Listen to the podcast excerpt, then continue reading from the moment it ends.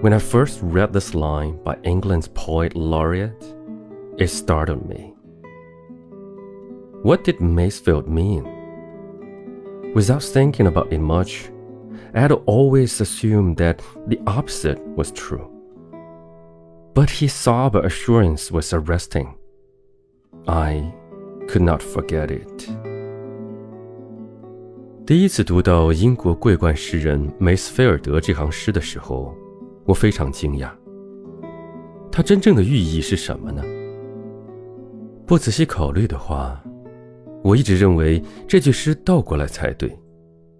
不过，他的冷静与自信却俘获了我，所以我一直无法忘记这句诗。